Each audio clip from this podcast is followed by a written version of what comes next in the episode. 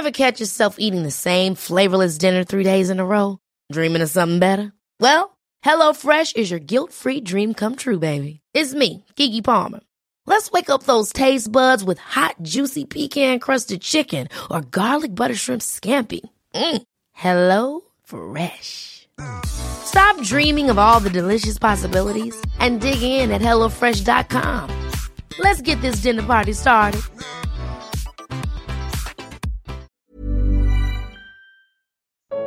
Como identificar lobos e hereges. Primeira parte. Atos capítulo 20. Comentário de Emaro Persona. Os versículos 24, 25 e 26, ou melhor, até, até o 27, Paulo ele revela o tríplice ministério que ele tinha. Primeiro, ele pregava o evangelho da graça, versículo 24 o ministério que recebi do Senhor Jesus para dar testemunho do Evangelho da graça de Deus. Depois, no versículo 25, ele fala do, de onde vinha a autoridade para o reino, ou para a esfera da, de tudo aquilo que se submete a um cabeça no céu, a uma autoridade no céu. E agora, em verdade, sei que todos vós, por quem passei pregando o reino de Deus. Versículo 25. Ele não pregou o evangelho do reino de Deus, que é diferente. O evangelho do reino de Deus foi pregado por João Batista, foi pregado pelo Senhor Jesus e pelos apóstolos no, nos evangelhos, mas tão logo o Senhor foi rejeitado, entra em cena então o evangelho da graça de Deus. O evangelho do reino de Deus era arrependei-vos porque é chegado o reino de Deus. O evangelho da graça é crer no Senhor Jesus será salvo. E ele vai mais adiante aqui no versículo 27, porque nunca deixei de vos anunciar todo o conselho de Deus. Então não sobra nada que tenha ficado para anunciar, para pregar.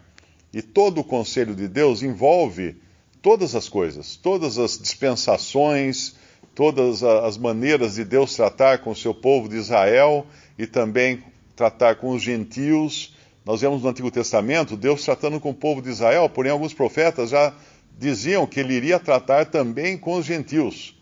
Ele iria dar a oportunidade dos gentios. Os gentios também se achegariam ao Senhor. E claro que isso, os judeus odiavam isso, porque eles se consideravam um povo especial e não, ninguém mais podia tomar o lugar deles nesse, nesse caráter. E a igreja foi um mistério um dos mistérios revelado a Paulo, que ele introduz também na sua pregação.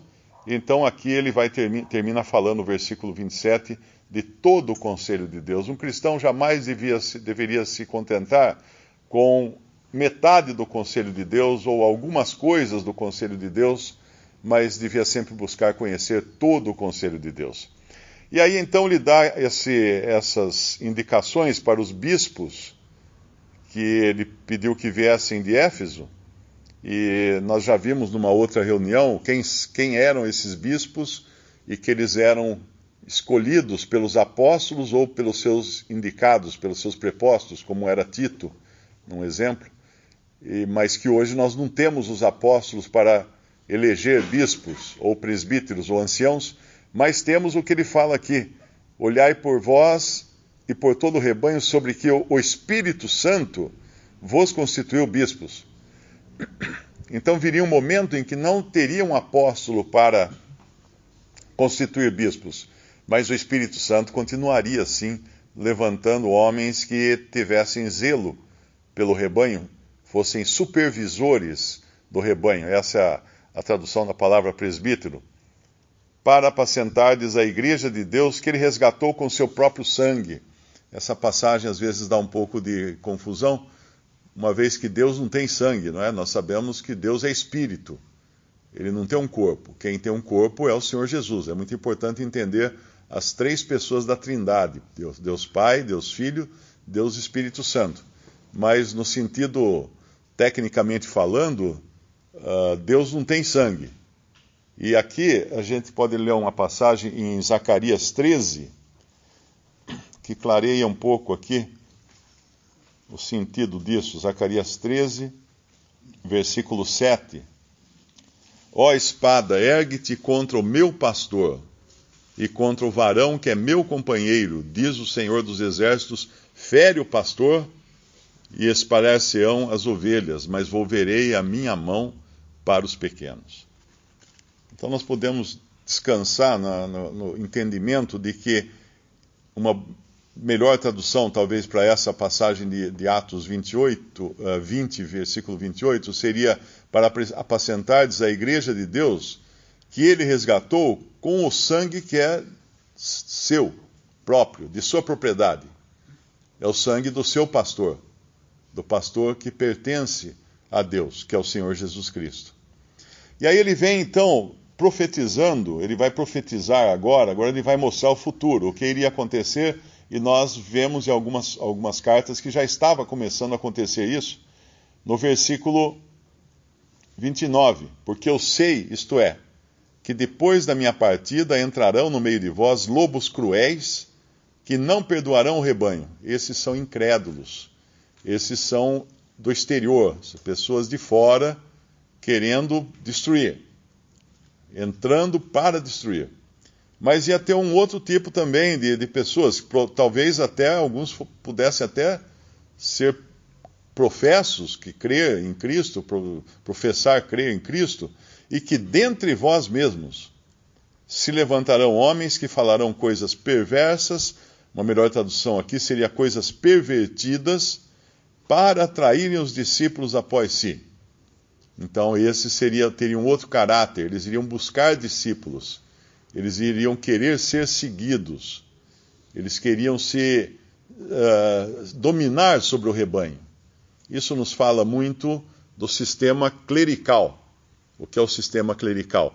É a ideia de que na igreja existiria um, uh, um clérigo e os leigos, que é o povo em geral. E caberia então aos clérigos dominar ou, ou uh, dirigir todas as coisas.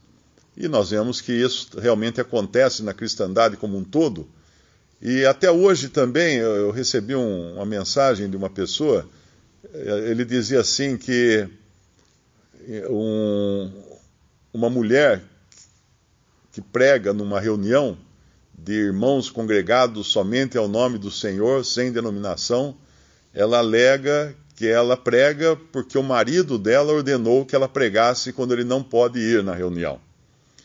E Aí ele esclarece que, na realidade, eles têm é uma espécie de clero mesmo. O marido é o dirigente daquela congregação, ou seja, eles não estão congregados ao nome do Senhor segundo as bases bíblicas. Eles são um grupo que saiu de alguma igreja por aí e levou todo o, todo o costume, o sistema clerical dessa igreja, e o marido dela é o, o dirigente dos cultos, né, como se costuma dizer na, na cristandade. Então, quando o marido faltava, ele ordenava a mulher para ela pregar no lugar dele e ela achava que não estava errado porque ela não, como ela estava obedecendo o marido, então ela não estaria desobedecendo a palavra de Deus que diz para a mulher permanecer calada nas reuniões da igreja. Então nós vemos a confusão que isso virou uh, por, por causa desses que querem ter uma preeminência, que querem ocupar o primeiro lugar, que querem ser os dirigentes né, das reuniões, e muitos grupos aí que, que se fazem passar por irmãos congregados ao nome do Senhor, mas na, na realidade são apenas denominações sem nome, né, com toda a estrutura organizacional de uma denominação. E aqui ele vai falar então desses homens, dos dois tipos, e quando nós queremos saber aqui quais as características, esses homens têm as características contrárias àquilo que Paulo pregava.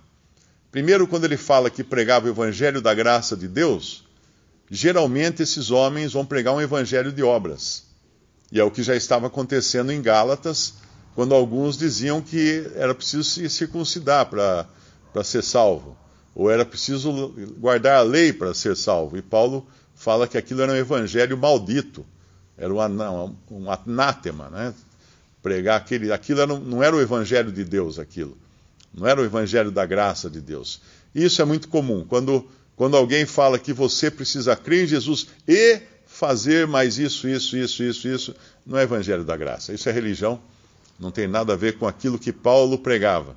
E também a, a outra parte, quando Paulo fala que pregava o reino, o reino de Deus, que é o modo de se comportar, todas as atitudes e comportamentos e submissão à autoridade do Senhor na esfera do reino, uh, nós vemos que isso também foi abandonado por muitos dentro da cristandade. E finalmente a própria questão de pregar toda, mostrar toda a verdade, todo o conselho de Deus que ele fala, né? Nunca vos deixei de anunciar todo o conselho de Deus.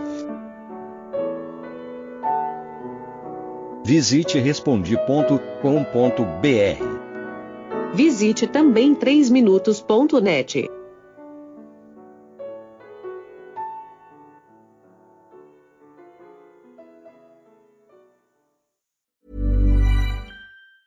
Ever catch yourself eating the same flavorless dinner three days in a row?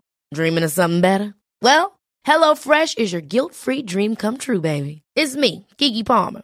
Let's wake up those taste buds with hot, juicy pecan crusted chicken or garlic butter shrimp scampi. Mm. Hello Fresh. Stop dreaming of all the delicious possibilities and dig in at HelloFresh.com. Let's get this dinner party started.